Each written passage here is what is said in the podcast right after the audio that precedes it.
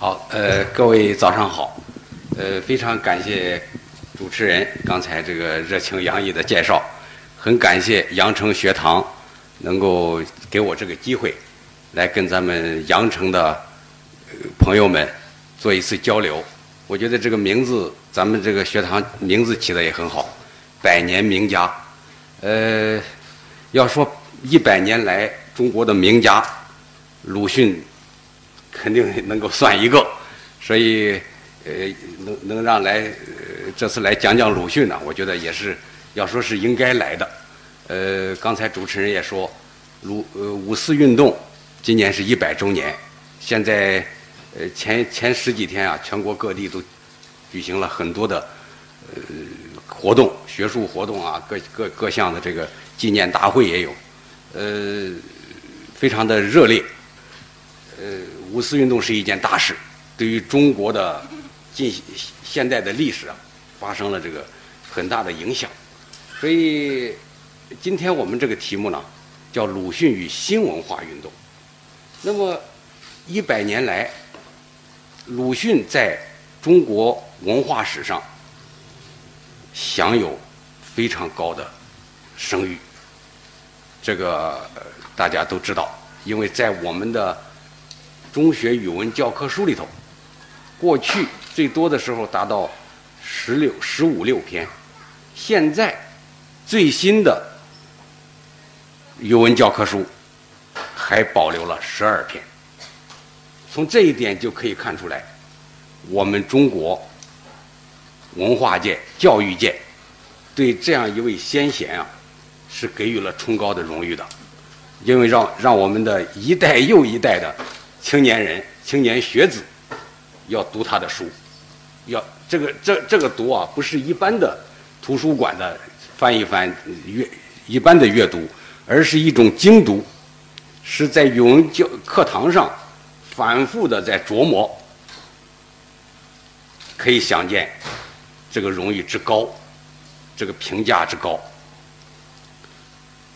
鲁迅在这个五四新文化这些名人中啊，取得这么高的地位，曾经有过旗手、主将这样的呃非常好的这个这个头衔。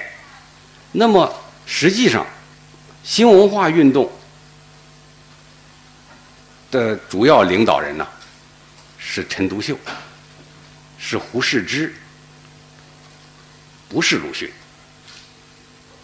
那么鲁迅在五四运动中，他的表现也很少有这个突出的事迹。那么为什么鲁迅获得这么高的地位？我觉得这是一个很重要的问题，而且这个问题呢也不是好回答。我今天就借着这个交流的机会，就想简单的介绍一下我个人在这方面的一些体会，把一些鲁迅与新文化运动之间的关系啊略作介绍，跟大家呢求教。我觉得今天咱们这个讲堂的名字起的也好，叫羊城学堂，哎，不是讲堂。是学习来了，我本人也是学习来了。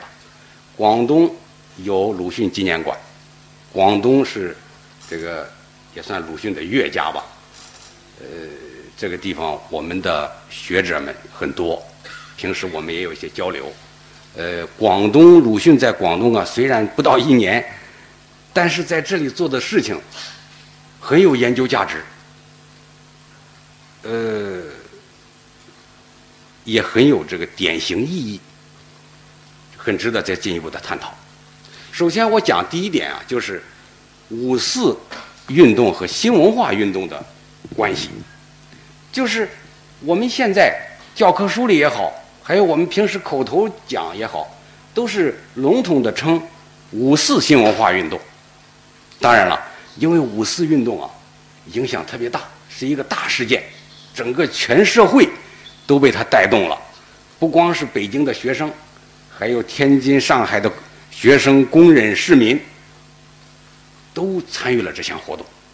那么他给人的印象就是这样一件大事，是一个划时代的。所以我们把“五四”这两个字啊，当做一件划时代意义的这个大事件，把相把当时的一些很多的文化现象也都把它加到五四里头。比如说我们的文学史还有这样的说法：五四文学其实是文学改良、文学革命。如果那样说的话，更贴切。那么首先呢，就是说鲁迅在五四运动中表现如何？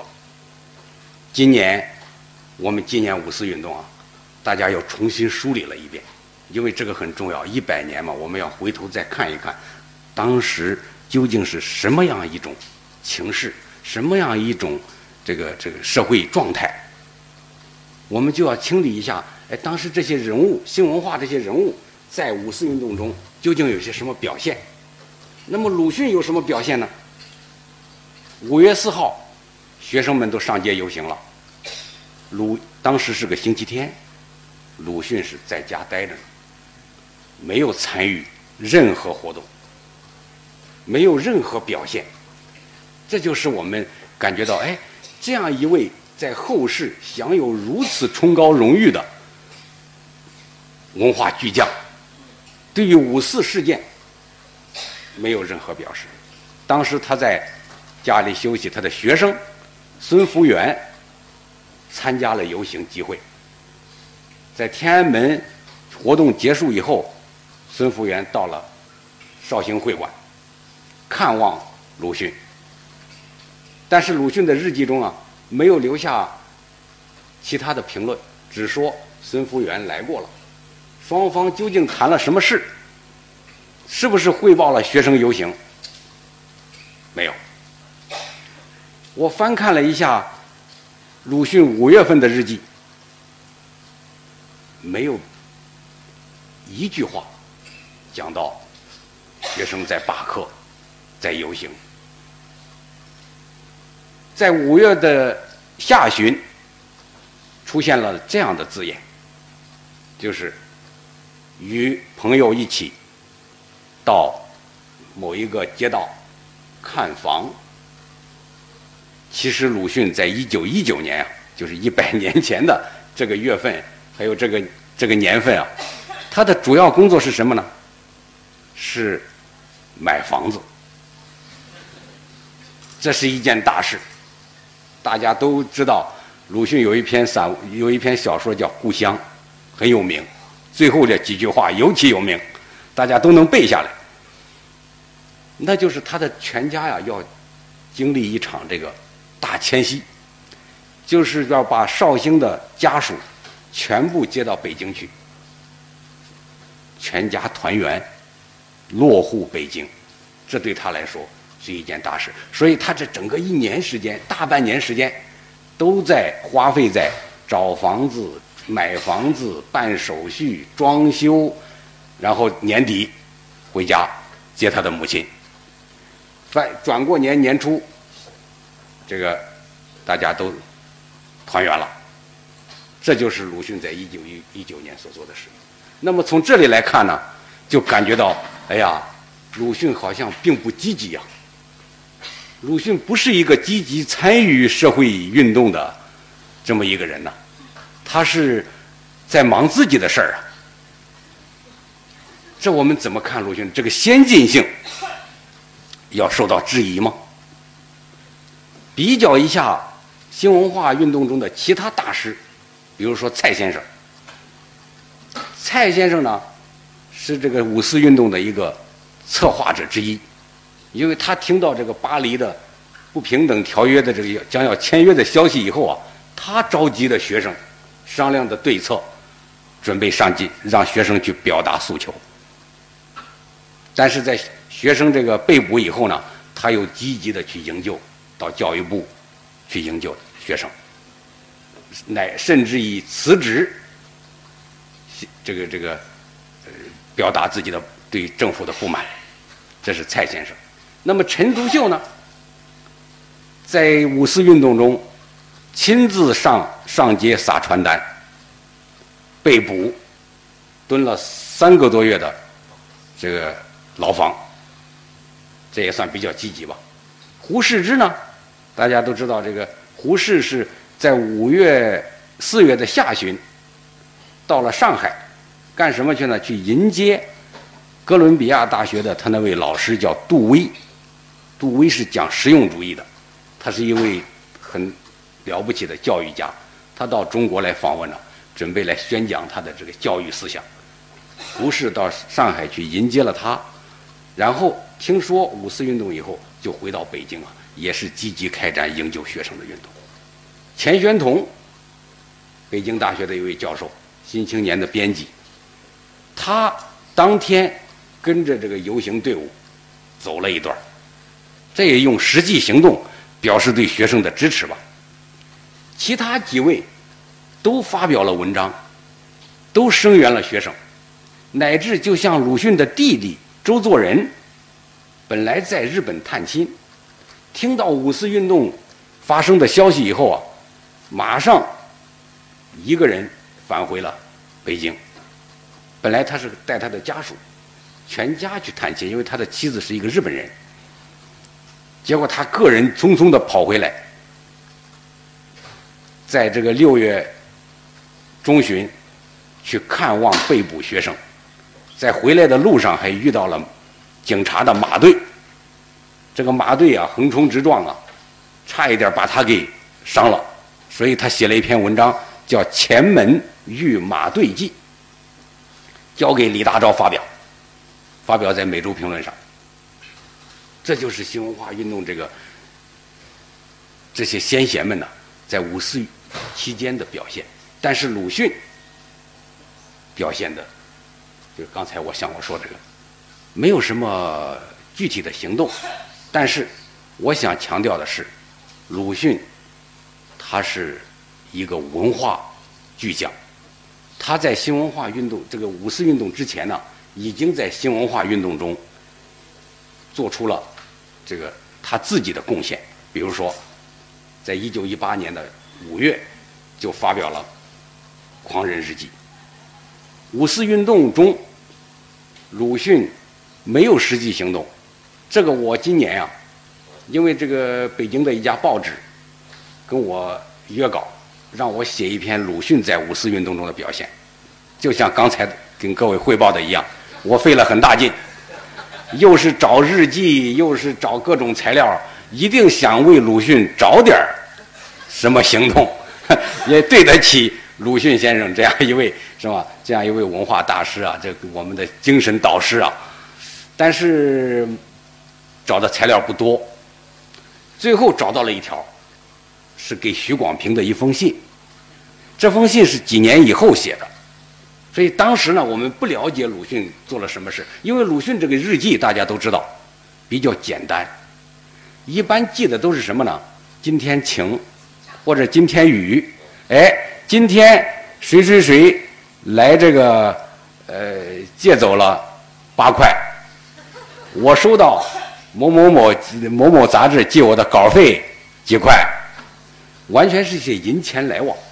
还有谁谁谁来了，我寄给谁谁谁一封信，我收到某某某一封信，全是这样，没有记他自己的感想，所以就没有这个学生运动这些事儿。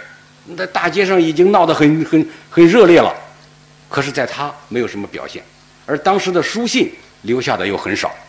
我们在两年之后的呃两三年之后的一封信中啊，我发现了这样一条，就是说鲁迅呢对学生运动还是关心的。这一条，这个书信中的这一条，这个这个这个事件呢，是个什么事儿呢？因为这个学生运动起来以后。我们这场学生运动主要是针对日本的，因为日本要得到德国留下的利山东利益青岛嘛，所以我们的学生呢都会非常激奋激啊，又又出现了一个抗日高潮。这个抗日高潮呢，当然首先是喊口号啊，这些都是呃都是应该有的。其中有一项就是抵制日货，抵制日货。也分好几个层次，不买，不用，最高层次，那就是把现在所有的日货收集起来烧掉、毁掉。这个这种抵制日货的这种行动啊，也不只是一百年前发生的，它的历史非常悠久，可以说是一百几十年了，乃至现在，我们也还有这种心思，就是我们跟哪个国家不太对的时候，我们就来那个抵制什么货。所以当时这个学生啊都在焚烧，而且强迫有些学生啊请求商人们、关门商人们把自己的存货这个献出来，发生了很多呃令人感动的事，当然也令人不快的事。感动的是什么呢？大家都爱国，把日本货都拿出来了。令人不快的是呢，那有些商人呢他是不愿意拿出来的，为什么呢？因为这些东西。烧了以后，虽然是日本人生产的，但是它毕竟是咱们的钱买来的呀，是不是？烧了以后，回头还得再买。关键是回回头还得再买这一点，并不是说烧了就就解气了就完事儿了。所以鲁迅当时就看到了这样一种现象。我觉得当时有些学生啊，已经意识到了，根本解决这个跟。外国外交上的问题，关键在于自强，关键在于提倡国货。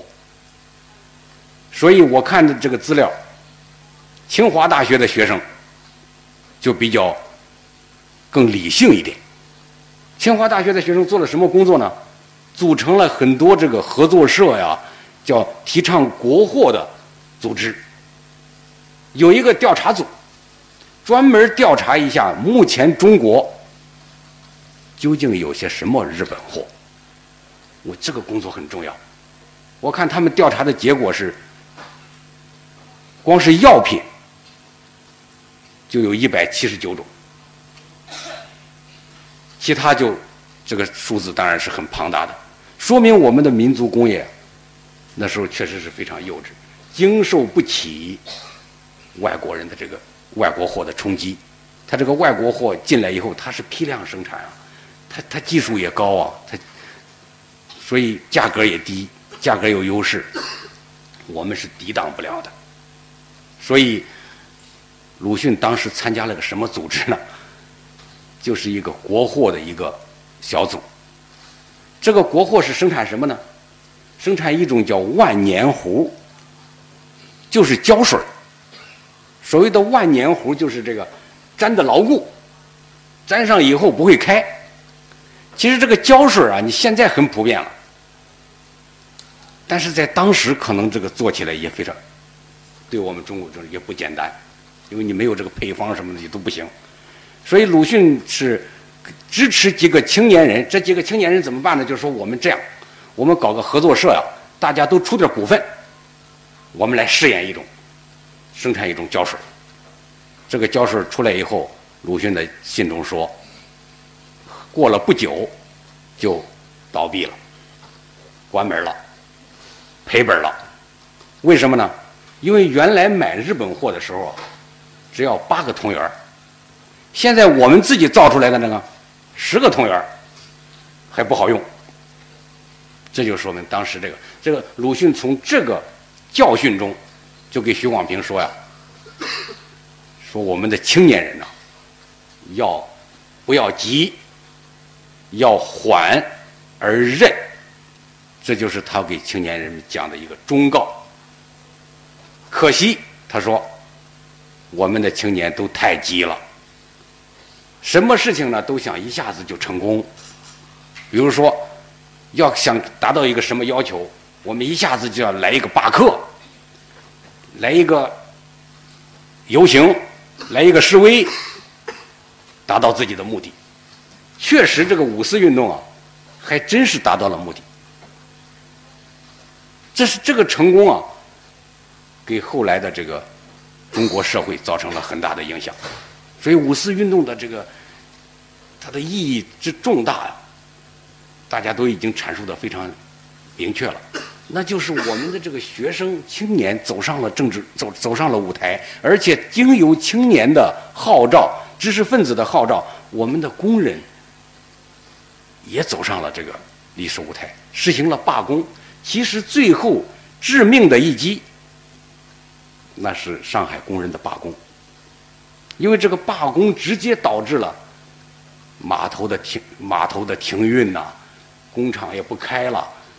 这个政府最后答应了学生的要求，撤换撤掉了三个人的所谓卖国贼的这个职务啊，其实是上海的罢工掀起的。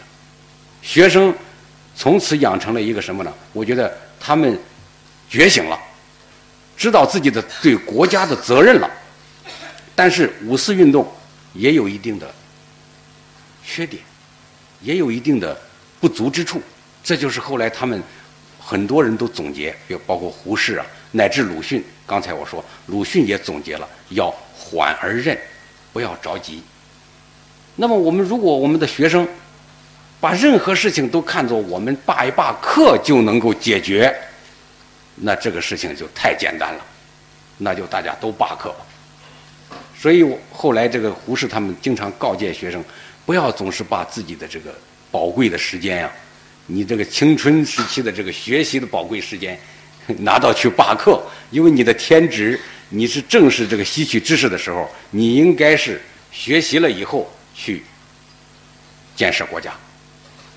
这个和鲁迅的意见其实是一致的。所以，鲁迅在这个五四运动期间呢，他是对于学生的看法，我觉得比较理性，而且他刚才我有实际行动，真正参加了国货的制造，虽然失败了，这个失败我觉得就更让他坚定了我们要做扎实的文化运动、教育运动，而不是。寄希望于一些政治的一些这个这个暴乱运动，然后这个这个要推翻什么政府，像这样的活动啊，鲁迅很少参加。所以，其实鲁迅一生一直坚持这个对于学生这种态度，包括在大家都熟悉的《纪念刘和珍君》这篇文章给我们的印象是什么？鲁迅是支持学生运动的，学生受了这个这个屠杀和这个压迫，鲁迅是起来为他们辩护的，是关爱他们的，所以那篇文章写的是饱含深情，我们大家都学过。但是实际上，鲁迅在那篇文章里也说了，他向来不主张所谓的情愿示威。他希望学生们还是要认真的求学，这是他的一贯的观点。但是鲁迅对五四运动和新新文化运动的这个思考是坚持了一生的。在广州，就鲁迅一九二七年呢到的广州，曾经做过一个演讲，不是在广州，是在香港。这个演讲叫《无声的中国》，他就说，新文化运动是把无声的中国变成有声的中国。他在这篇演讲中特别肯定了胡适、他们陈独秀他们提倡的这个新文化运动，而新文化运动正好就是鲁迅在其中成长。突出，最后得到了他巨大的名声。鲁迅在新文化运动中啊，独树一帜。刚才我说了，司令是陈独秀，副司令是胡适之，鲁迅只是其中的一个。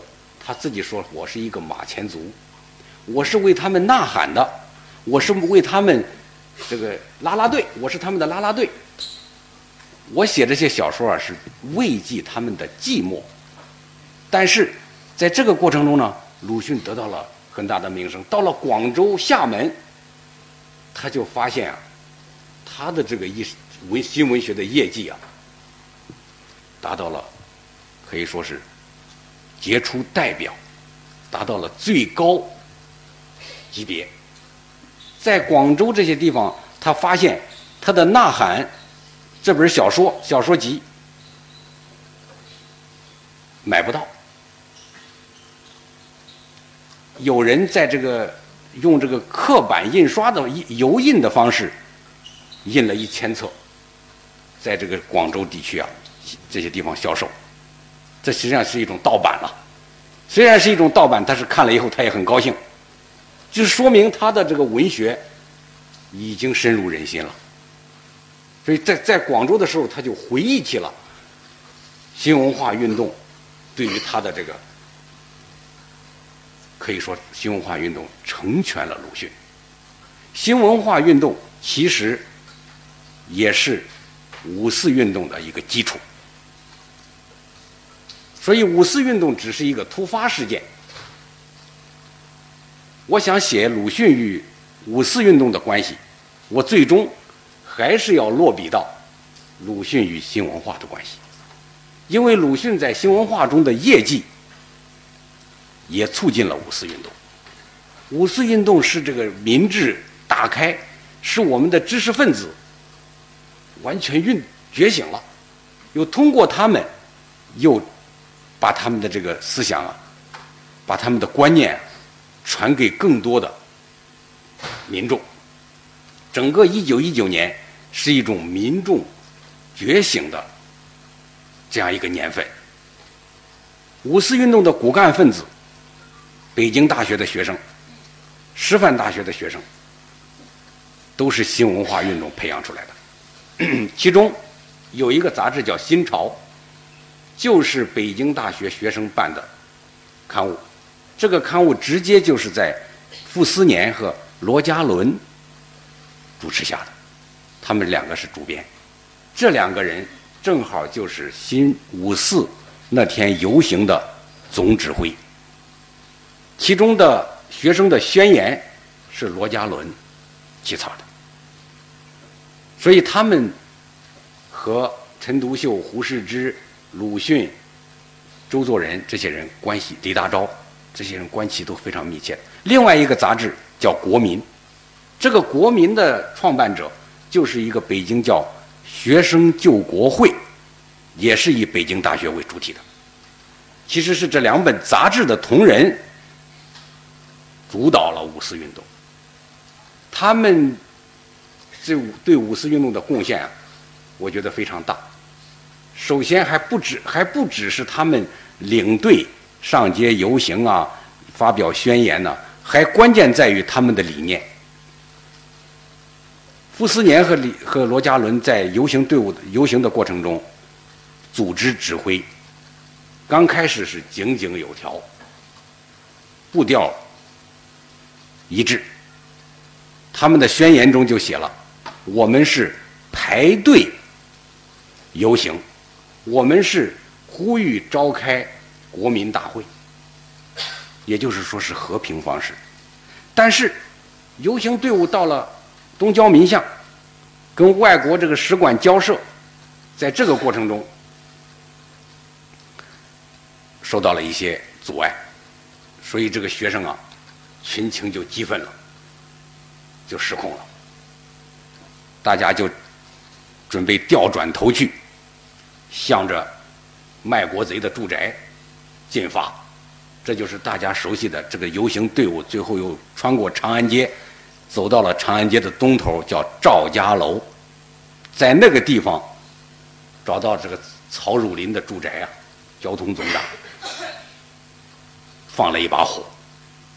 就在这个过程中，其实傅斯年和罗家伦就离开了，因为他们已经控制不了这个学生们的这个愤愤激情绪了。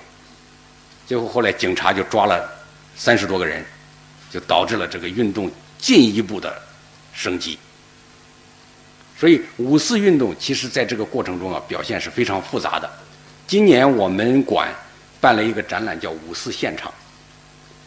就是把从五月四号下午开始游行到六月二十八号，中国代表团拒绝签署这个协合约，把这整个过程啊，呃，包括外电的报道，中国各家报纸的这个报道，报纸上这个各种这个漫画啊，各种这个宣传画啊，还有这这来往的各种电报啊，还有外国的记者在街头拍摄的照片啊，我们把它给展示出来。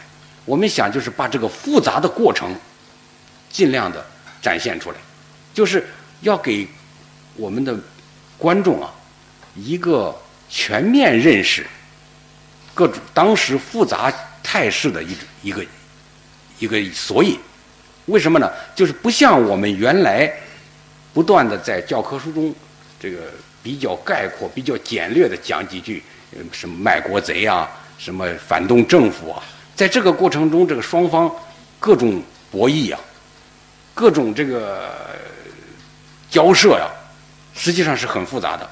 政府也是在签还是不签，撤还是不撤，对学生是压是压镇压还是宽容，在这个过程中，他也是犹豫不决呀，反复在这斟酌啊。